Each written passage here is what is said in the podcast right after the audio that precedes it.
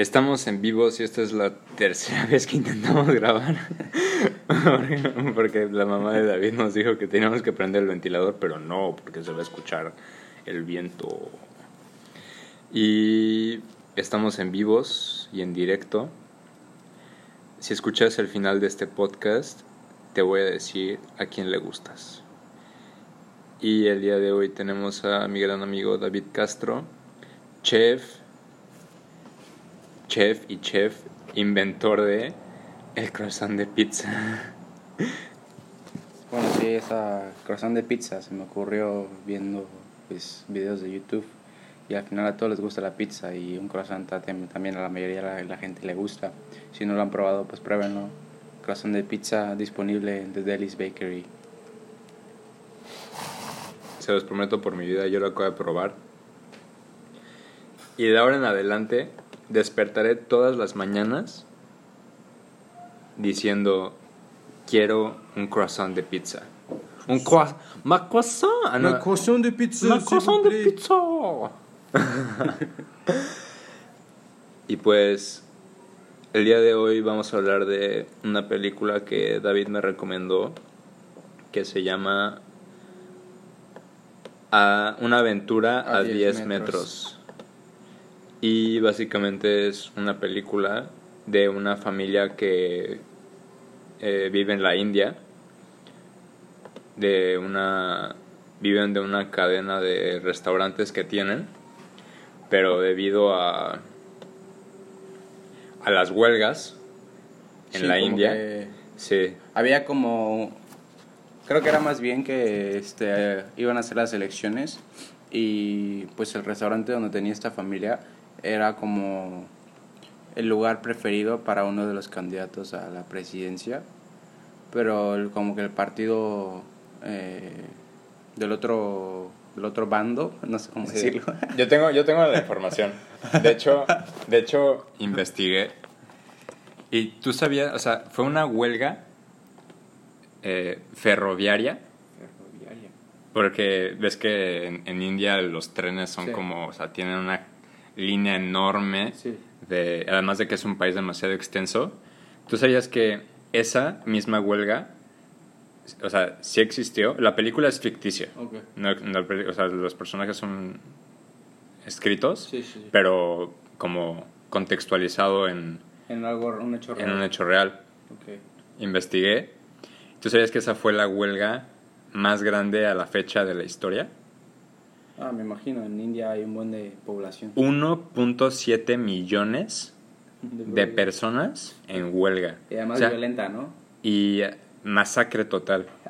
y se supone que en las elecciones, este, como que el que ganaba iba a cambiar, como porque al parecer los explotaban, les daban como 16 horas de trabajo, los explotaban como, como todos. Sí, sí, como los cocineros. Y ándale, como a los chefs. y, y pues obviamente exigían eh, las ocho horas de trabajo o lo que sea. Sí, los derechos básicos de un... de una persona. los derechos Ajá, sí, literalmente. Ah, pero imagínate, imagínate cuánto dinero debes de tener para pagarle a 1.7 millones de personas. Digo, obviamente no les pagan directos, entre ellos eran como trabajos como que se mantenían de eso, ¿no? O sea, no, no era directo, sino también era como indirecto. Sí. Pero 1.7 millones de personas. Preguntémosle a Jeff Bezos, güey. Él debe saber la respuesta. Jeff Bezos debe saber. todos trabajamos para Jeff Bezos hoy. Así, inconscientemente todos trabajamos para él, literalmente. Pues no sabía eso, ese contexto está muy interesante, verdad. Y pues, regresando a... Como todas las personas en la India se mudaron a Inglaterra.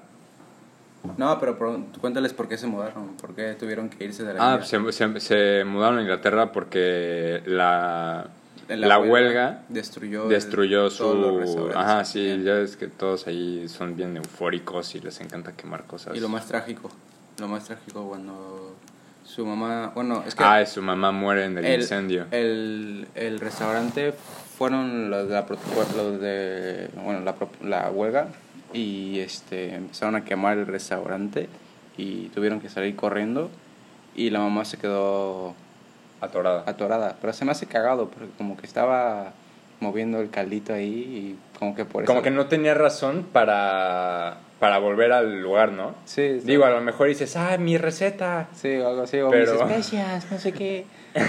Pero, o sea, Estuvo medio, medio ahí... incoherente. Incoherente, sí, medio rarito. Digo, como que dijeron, tenemos que matar a un personaje. No, así de... Ay, qué rico caldo, a la verga, se está incendiando el restaurante. mamá, me estoy viendo mi caldito, espérame. A la verga, mamá muerta. Esto, esto no es spoiler, literalmente esto pasa dentro de los 20 minutos de la película. Pero es lo que le da como el, el sentimiento a la historia, ¿no? Sí, como que empieza el trama y... Y pues, como se mudan a la India, abren intentan abrir En restaurantes Inglaterra, sí. en Inglaterra, en Rotterdam, ¿no? Al lado del aeropuerto, me acuerdo. Ajá, sí.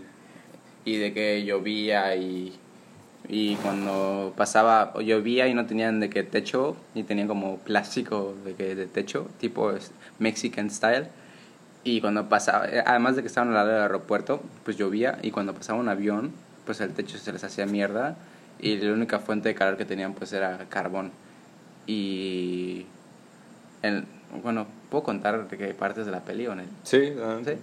Este, pasaba el avión y el agua que había en el techo acumulada a la verga, le caía todo a, a la comida y al carbón y se quedaban sin fuego. miseria total. Sí, miseria total. Entonces, eh, luego se fueron a Francia Ah, y en, en Francia llegan a un pueblo eh, por un accidente, Casi mortal. ajá, exacto, pero un accidente que fue después como una causalidad, ¿no? Como esta, les cayó del, del cielo un, un local que podían pagar y justamente el local que compraron estaba enfrente de un restaurante de una estrella Michelin. Y una vieja bien buena. y el amor de, el amor de la vida de, de uno, del personaje principal. Y pues es irónico, ¿no? Que, que enfrente de un restaurante de estrellas Michelin haya un restaurante de, de comida hindú Oye, casero. ¿Investigaste un poco de las fechas en las que se Sí. lleva a cabo la peli? La, por ejemplo, el, la huelga esta Sí. fue en 1974. Ah, pues mira, es, es justamente donde estaba comenzando, o donde había comenzado la Nouvelle Cuisine, movimiento gastronómico en Francia, y como que, que un restaurante indio se pusiera enfrente de un restaurante de una estrella de Michelin francesa, de estilo francés, era como totalmente como ilógico y se pensaría que no que no iba que no era viable esa idea. Claro, llegas a ser hasta en un punto discriminatorio, ¿no? O sea, Sí. Es, Así raro, muy muy raro que unos indios aparecieran en Francia, así nada más. es una película que toca bastantes temas, ¿no? Toca eh, Sí. inmigración, Toca el, el momento histórico de la gastronomía, la Nouvelle Cuisine mm, de los años 70. Y hay una frase que, que dice la mamá, cuando todavía seguía viva, cuando todavía no, no muere, pero por el escritor, el, el escritor la mata, no el fuego. Y vamos a empezar con esta frase. Vale. ¿ok? Dice, para cocinar hay que matar, crear fantasmas. Cocinas y produces dolor, espíritus que viven en cada ingrediente. ¡Guau! Pinche frase trascendental. no, pero la frase es, me hace mucha redundancia. Sí, sí, dice redundancia, güey, o no? Sí. Porque nosotros en clases de físico-química este, nos dimos cuenta que pues, el humano es literalmente, pues, casi que, que Dios hubiera cocinado y nos hubiera creado a nosotros, porque pues eh, estamos compuestos de pues, carbono, hidrógeno, y pues como poner muchos ingredientes y al final casi todo está hecho de, de lo mismo. O sea, que nosotros somos comida. Pues mira todas las culturas, casi la mayoría está hecho de maíz o viene de la tierra o pues sí, casi todos están un poco relacionados con la alimentación, todas las historias de los orígenes, ¿sabes? Como este. Como la cultura. Como la cultura, sí, sí, sí. Sí, sí, como la, la historia del origen, más o menos, del ser humano. Por ejemplo, los mayas, que venimos del maíz Claro. y que somos maíz, ¿sabes? Sí. Y, y al final nuestra- nuestros alimentos también crecen de la tierra y pues en la Biblia igual dicen que el hombre viene de polvo y que en polvo se convertirá, ¿no? Pues igual salimos un poco, somos como alimento de la tierra, por así decirlo. ¿Puedes repetir la frase otra vez para que la gente se quede con ella? Para que la escuche. Para cocinar hay que matar. Creas fantasmas.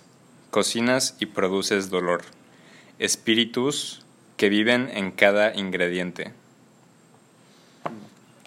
Yo, yo, me- yo escuché esta frase y así lo primero que me vino a la, came- a la, a la cameta, A la a la cameta. cabeza, fue Un cerdito decapitado. Ajá, y, y también en, en el veganismo. Pues sí, al final tomas energía, tomas, tomas vida, ya, quiera, ya sea tú de una planta o de una fruta o de una raíz, porque pues recordemos que no todas las verduras son solo frutos, también son como o semillas o raíces. También respiran y, y son partes que tienen funciones específicas de la planta y algunas si pues si retiras esa parte pues la planta muere, ¿sabes? No es como que como la idea de que todas las lo- todos los alimentos son frutos y pues tú simplemente tomas el fruto y te comes el fruto y el árbol sigue. No, algunas verduras literalmente para obtenerlas pues tienes que matar la planta la planta entera. Claro, igual como el tabaco, ándale. ¿Sí, no? O sea, Sí. Lo tienes que quemar. Mm. Bueno, lo, sí se quema, ¿no? No, se fermenta. Se Se fermenta. fermenta, se fermenta. Pero sí arrancas una cantidad de hojas que dejas a, a la planta casi sin capacidad de, de hacer fotosíntesis y pues, pues sí. Pero es extraño porque aunque lo quemes, todavía mantiene esta esencia que es la que se fuma, ¿no? Mm, El aroma, el sabor, la historia que tiene que contar esa planta al, al degustarla a nosotros, al igual que todos los alimentos, ¿sabes? Claro. Y yo creo que en, en el tabaco se puede igual como que manifestar esta frase muy bien, porque se corta, se quema, produces Mm. como un dolor y al final degustas como el espíritu, Sí. ¿no? Que es como lo que inhalas y después exhalas. Ah, me gusta mucho el que usa la parte de espíritu porque espíritu viene de inspiración, ¿no? Y la inspiración es lo que nos mueve como personas y tal vez también a, las plantas y a los animales y pues lo que nos mueve es lo que somos de alguna manera y pues pensemos en pues en una vaca, ¿no? Que sacrifican, pues al, al nosotros probar una carne que es de súper buena calidad, estamos comiendo lo que era pues el espíritu de esa, de esa vaca, cómo vivió, qué, qué alimentación tuvo, qué cuidado tuvo. Y siempre la mejor alimentación y el mejor cuidado pues nos van a dar los mejores resultados en calidad. Exacto, eso es algo que, que yo creo fielmente, porque sí da mucha tristeza, ¿no? Ver todas estas vacas, pollos, animales maltratados, pero al final, ¿dónde acaban esa- esos animales, no? Digo, no, no es como por justificar mi mi idea de comer carne, pero por ejemplo, yo me he parado creo que en McDonald's una, dos veces al año. Pero ya sabes de que porque es de que tengo que comer algo rápido para después ir de que a la universidad o lo que sea. Pero yo soy consciente de que esos animales que ves en los videos así de PETA y o pira, ¿no? Pira. Pita. Pita. Pues, es- pues acaba siendo esos animales, porque o sea, son animales que viven, o sea, que mueren más bien por clientes de rápida producción. Sí, por comida, por ejemplo, yo le tengo mucho respeto al cocinar porque al final estás, como dice la señora esta, jugando con muerte, con vida, con alimentos vivos, con alimentos muertos. Y pues al final el cocinar es como mostrar el respeto y convertirlo en algo eh, superior para que pueda ser degustado y disfrutado. Que es el espíritu. Sí, que sería como el espíritu. Mm. Entonces, yo por ejemplo, tengo muy poca carne en mi refrigerador. Mm. De que a lo mucho, de que dos, tres filetes, de que para la semana. Y eso que ni siquiera en la semana me los como, a lo mejor me como uno o dos, mantengo como un balance. Pero ya sabes, es, esa carne que casi casi te, te aparece una cara de la vaca con su con el que la crió, ya sabes, al lado, casi casi dándole un masaje así feliz, ¿no? Pero yo creo que también hay que ser conscientes más bien de, de dónde consumimos. Sí. Y saber, ¿De saber dónde viene lo que comemos? ¿De dónde viene lo que comemos? exacto, conocer el origen. Y si es cerca de ti, mejor, ¿sabes? Porque al final estás contribuyendo con pues, la economía local, los productores locales, que es lo mejor. Además, si piensas tú, voy a comprar una lechuga que viene de Tailandia, que paró en Argentina y llegó aquí a Cancún. O comprar una lechuga que la cultivó Don Pancho en la colonia de Leona Vicario. ¿Cuál crees que sepa mejor, sabes? ¿Cuál crees que esté mejor conservada? ¿Cuál crees que tenga más nutrientes? La más cercana, ¿no? Sí, lo más cercano, obviamente. Pues por todo el transporte que, con que conlleva la otra, el- las cámaras frías donde la ponen, o sea, se, se ponen ambientes no naturales que al final deterioran el producto. Oye, y en la película igual hay una fuerza muy grande con, con el choque de culturas, ¿no? Sí. Así de que, no, pinches hindús, Pinches este, hindús, nos están contaminando el restaurante con su, con su curry. ¿Qué fue lo que grafitearon? eh, como... Decía indio de mierda, ¿no? Algo No, no, decía algo como... Les grafitearon el local ahí en la pared y...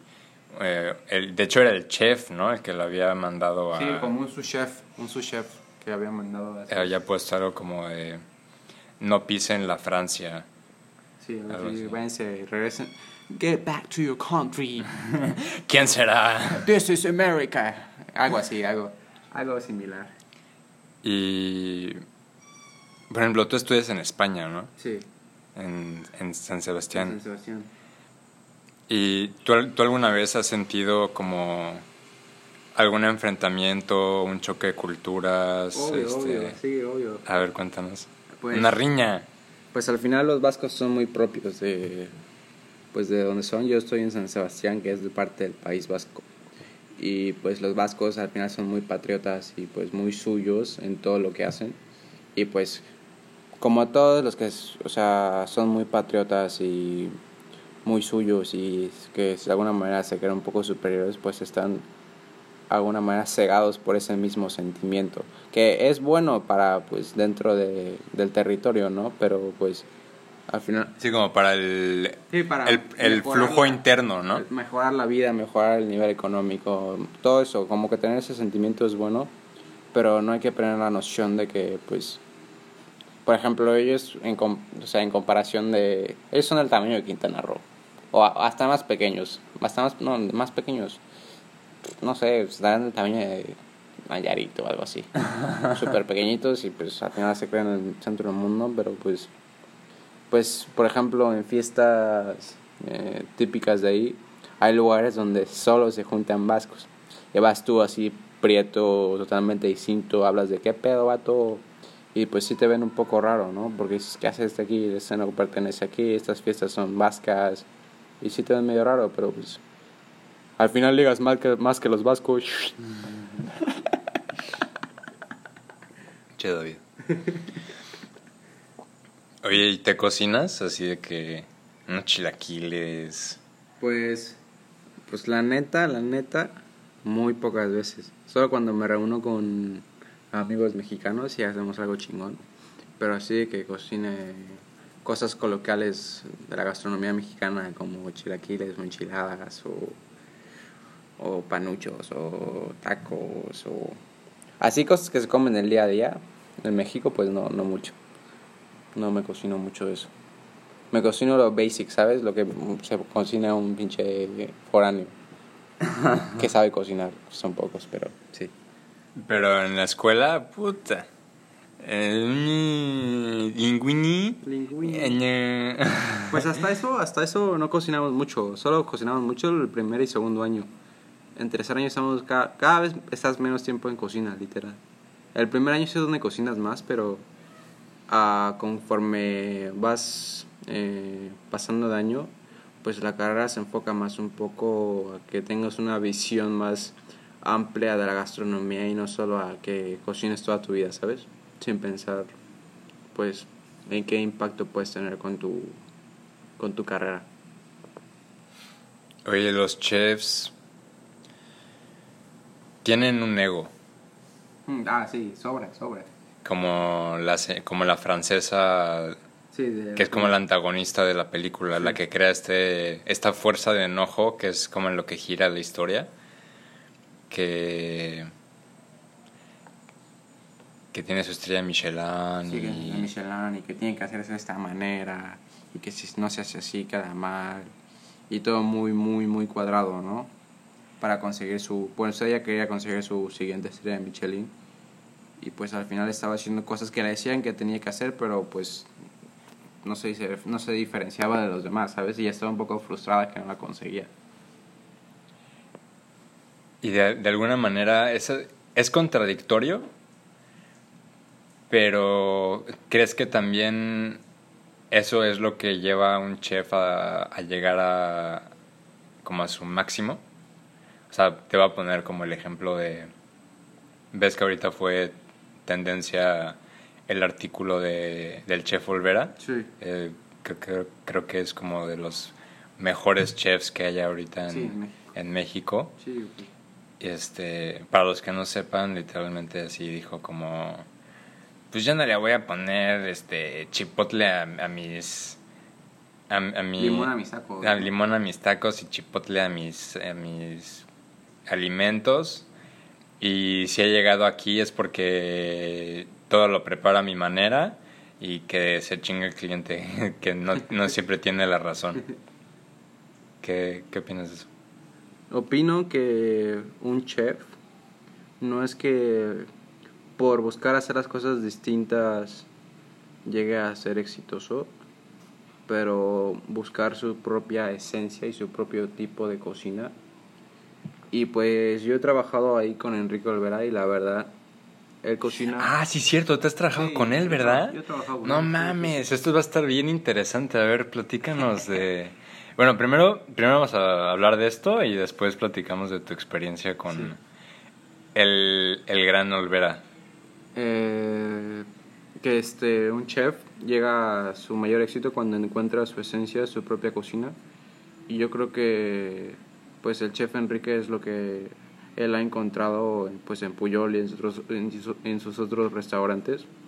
Porque al final él lleva a cabo combinaciones de acuerdo al aroma, al sabor de las cosas y él tiene una memoria muy, muy, muy buena de, de sabores y registrada dentro de su paladar y de aromas y de cómo maridan y de cómo pueden ir juntos.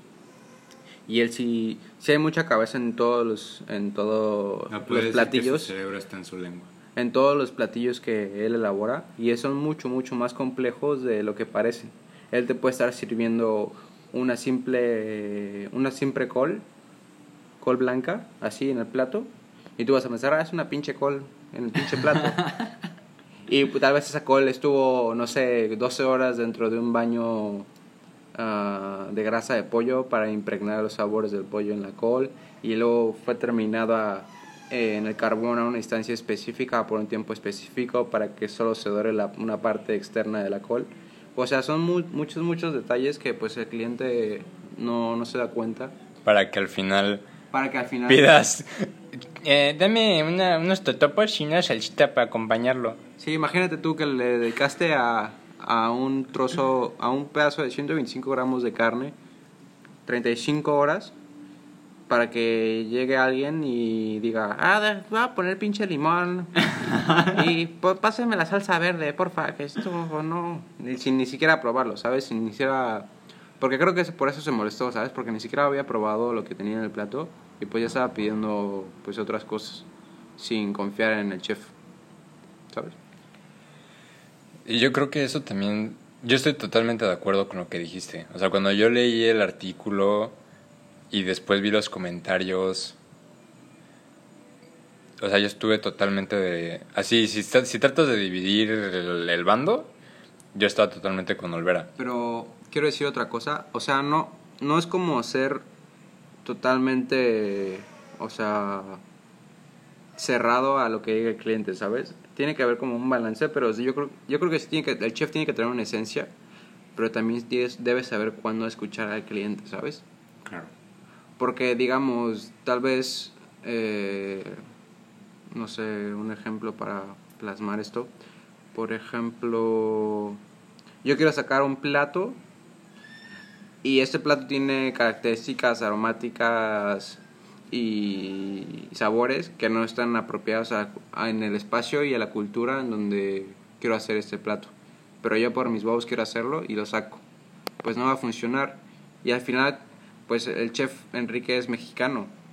Y él ha probado infinidad de platos mexicanos y ha probado platos tradicionales, platos de vanguardia. Él conoce todo el, el mundo gastronómico de México y pues eso está en su paladar y en su memoria, ¿no? Y él conoce el público también y por eso él puede crear estas, este, estos platillos increíbles, pues porque tiene esa memoria, ¿no? Esa memoria del paladar mexicano dentro, pues, de su mente y de su, de su lengua. Claro. Entonces, de alguna manera, Es como empatizar con o tener una visión global de lo que es la cocina mexicana, ¿sabes? Y de lo que es el paladar del cliente mexicano. Claro. Yo creo que cuando tú vas a un restaurante, te preparas para ir. De alguna manera tienes como en la cabeza esta idea de que sabes a dónde vas a ir y sabes a lo que te enfrentas. Como vas al Vips y pues ahí eh, tú pides lo que quieras, ¿no? Mm. y, y llegas y tú puedes ir como quieras vestido, no hay como una, una regla más estricta. Pero yo siento que cuando ya te enfrentas a restaurantes De autor. de autor, es como, es como si fueras a, a la Cineteca Nacional y, y esperaras ir a Cinépolis. A ver los Avengers. Ándale. O sea, tú, vas, tú llegas a la... O sea, yo- es como si yo llegara a la cineteca y, y preguntara así, exacto, si tienen la de Avengers, ¿no? O sea, también de, de alguna manera tú sabes a lo que te enfrentas cuando vas a un cierto lugar, porque todos los lugares tienen una identidad, tienen un porqué, cómo, quién lo hizo, pues sabes a lo que te enfrentas. Es que al final yo lo que me di cuenta en, cuando estuve pues trabajando ahí es que ellos se A cuestionan. ver, platícanos un poco de tu experiencia ahí. Pues sí, yo conseguí prácticas en el restaurante de, de el Chef Olvera en Puyol y pues estuve ahí un mes y pues lo que aprendí es el cuestionarme el por qué esto está preparado de esta manera y preguntarme si lo puedo preparar mejor. O sea, es lo que ellos siempre buscan, siempre se cuestionaban eso y buscaban sabores que potenciaran y que acompañaran pues en lo principal que en el plato. Por ejemplo, ellos tenían un ceviche y el pescado lo ahumaban ligeramente y lo ahumaban con hojas de maíz. ¿Sabes? Porque al, al final, pues el ceviche es peruano, ¿no? Claro. Pero ¿y cómo hago que un plato tan popular le dé el toque mexicano y que sepa a México? ¿Sabes? Utilizando maíz. E- Ellos, ellos hacen investigación y pruebas de todo, ¿sabes? Y prueban y prueban y prueban y prueban hasta que llegan a- al resultado. Y por eso igual es un poco ofensa. Igual un plato tomó hacerlo siete meses, ¿sabes? Y para llegar a lo mismo, eh, ponme limón, porfa. Yo creo que eso también se ve reflejado en la película. ¿No? Como Sí. este de repente llega una familia de la India y saca del confort a las personas a las personas del restaurante y una cultura totalmente diferente, pero que ahorita ahorita tiene una relación cultural muy poderosa. Mm. O sea, tú vas ahorita a Francia y la cantidad de gente de la India que hay es Es potente. potente, es inmensa. Pues yendo de la mano un poco de pues la memoria del paladar de los chefs, pues yo creo que en la película esta se, se nota mucho, ¿no? Y el indio, por conocer completamente sus, sus sabores, y empieza a probar él los sabores franceses, y enseguida él puede conectar, ¿sabes? Pues puede conectar y sabe cómo balancear los sabores para, para crear nuevos platos. Y él es literalmente lo que logra, pero eso es gracias de que él conocía totalmente eh, el gusto de, pues, de su cultura y él al llegar a esta otra cultura nueva y al probar sabores nuevos, pues es como Ratatouille, ¿sabes? sí. Él al- a- en ese momento conecta y empieza pues el, el proceso creativo, ¿no? Bueno, no creativo, pero más bien... Es que no sé si llamarlo creativo porque... Es como, bueno, sí, creativo, ¿sabes? Para crear nuevos platos, encontrar nuevos sabores. Sí, está bastante interesante. Es, es increíble cómo puedes encontrar un mundo de ideas en dos horas, creo que son dos horas de película, En una cebolla. en una cebolla. Pero está, está muy cabrón eso que dijiste de cómo este memo- memoriza en su lengua Sí, toda una los sabores, ¿no? Tú, Todos los sabores de una cultura memorizados, ¿sabes? Y tú puedes. Yo, y es como en la película, porque ves que hay una escena donde él está probando un curry, ya en su máximo esplendor, el, el chavo hin- hindú llega a, a la cima del mundo de, de la socialité de los chefs. De chefs. Y, Un y, y un día, literalmente, un trabajador de ahí, que casualmente igual es de la India, le da un curry que hizo su esposa y se pone a llorar. Pues sí. Pues yo creo que esa escena es muy muy fuerte porque pues al final por la fama y todos la fama que él obtuvo tan rápidamente, pues de alguna manera perdió su esencia, ¿no? Perdió su, su ser. Y él cuando prueba este plato de su trabajador que también era indio, pues regresa, regresa a su casa, ¿no? Y pues él, él extraña a esa persona que era antes, ¿no? Sí, yo creo que creo firmemente en... ¿Tú crees que en, en la lengua haya memoria? O sea, yo no sé nada de esto, o sea, de- Claro, claro que sí. porque obviamente te ha pasado que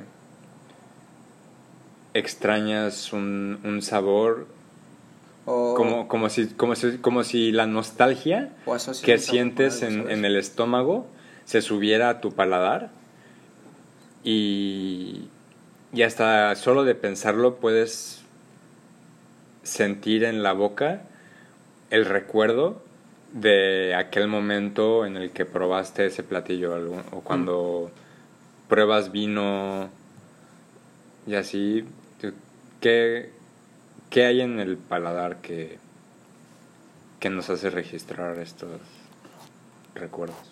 Pues al final es como todos los sentidos, ¿no? Como la vista, como, como el oír, como el oler. Pues tiene memoria, ¿sabes? Se registran las cosas que te gustan, las cosas que no te gustan. Y pues el ejemplo más claro y que creo que la mayoría de la gente va a entenderlo o asimilar el concepto es como, pues, con la comida de, de tu abuelita, ¿no? Claro. yo, No hay- yo, por ejemplo... No hay comida más pura que la de la abuelita. Pues sí, porque es, al final, si, pues en la mayoría de los casos, pues uno come la comida de la abuela cuando es pequeño, ¿no? Y pues es cuando tienes más, en todos los sentidos, estás más expuesto, ¿sabes? Tienes más Más apertura, puro. más apertura a todos los sentidos y pues de alguna manera sientes más, recuerdas más las cosas, ¿no? Y pues yo por ejemplo, una mi abuela hacía lasaña y pues tengo registrado completamente el olor, el sabor y yo cuando pruebo algo similar pues me acuerdo, ¿sabes? Me acuerdo directamente de, de mi abuela, de esa lasaña, de cuándo la comí, de cómo la comí, las ocasiones que la comí, me acuerdo de todo, de todo, de todo. Pero nunca va a haber una lasaña como el de la abuela. Pues tampoco soy de ese pensamiento, ¿sabes? Igual pueden haber mejores, pero ese, esa memoria jamás se va a ir. Cada Exacto, o sea, es a lo que me refiero. O sea, Sí. no, no, no como de mejor sabor, sino Que ya está pragmada en ya tu está memoria. en tu memoria, pero ese sabor ya no va a regresar. Sí. Como Ya. que aunque pruebes más y sean mejores, pues siempre vas a pensar en esa, ¿sabes? O sea, digamos, pruebas una lasaña que es mejor y vas a, ah, la mi abuela está bien, pero esta está muy, muy bien, ¿sabes? Y pues vas a seguir pensando en la de tu abuela y en esa también, ¿sabes? O sea, vas a tener dos lasañas registradas que te gustaron mucho. Y la neta no creo que alguien pueda llegar a un límite, digamos, de pruebas se- se- 60 lasañas, tipos de lasañas diferentes. en tu Siempre va a haber uno que sea diferente. No creo que puedas tener más de 5 registradas que te hayan gustado mucho, ¿sabes? Sí, o sea, lo mucho... O, o tal vez si te gustan mucho vas a tener todas registradas. Es algo que yo, yo tengo que comprobar, pues no he probado muchas cosas en mi vida, ¿sabes? Sí. Sí, está cañón. Pues muchas gracias, David, por esta plática. Sí. Es como ir a los tacos, ¿sabes? De, una, de Ciudad de México. Imagínate a alguien, debe haber una persona, ¿no? Que allá ido a todos los tacos de Ciudad de México. ¿Cuántos tacos debe haber, sabes? Ese güey debe saber dónde son los mejores de Pastor y los 10 lugares donde puedes ir a comer tacos de Pastor. Dónde son los mejores de Sobadero y ese güey debe saber los 30 lugares callejeros que puedes comer los mejores. Pero ya los tiene registrados, ¿sabes? Claro, es, es como si estuvieras ejercitando la memoria gustativa. Sí. Sí, sí, literal. Sí, sí. ¿Algún consejo que le quieras dar a las personas? Que coman de todo y que no sean pussies. Entrenle. Éntrenle, éntrenle parejo. A ver, hay que hacer así. Que le pongo sodero de soso de tripa de ojo. Y ahorita va a entrar música de taquería. Nos vemos hasta la próxima. Sobres. Quedó chingón, ¿no? La verga.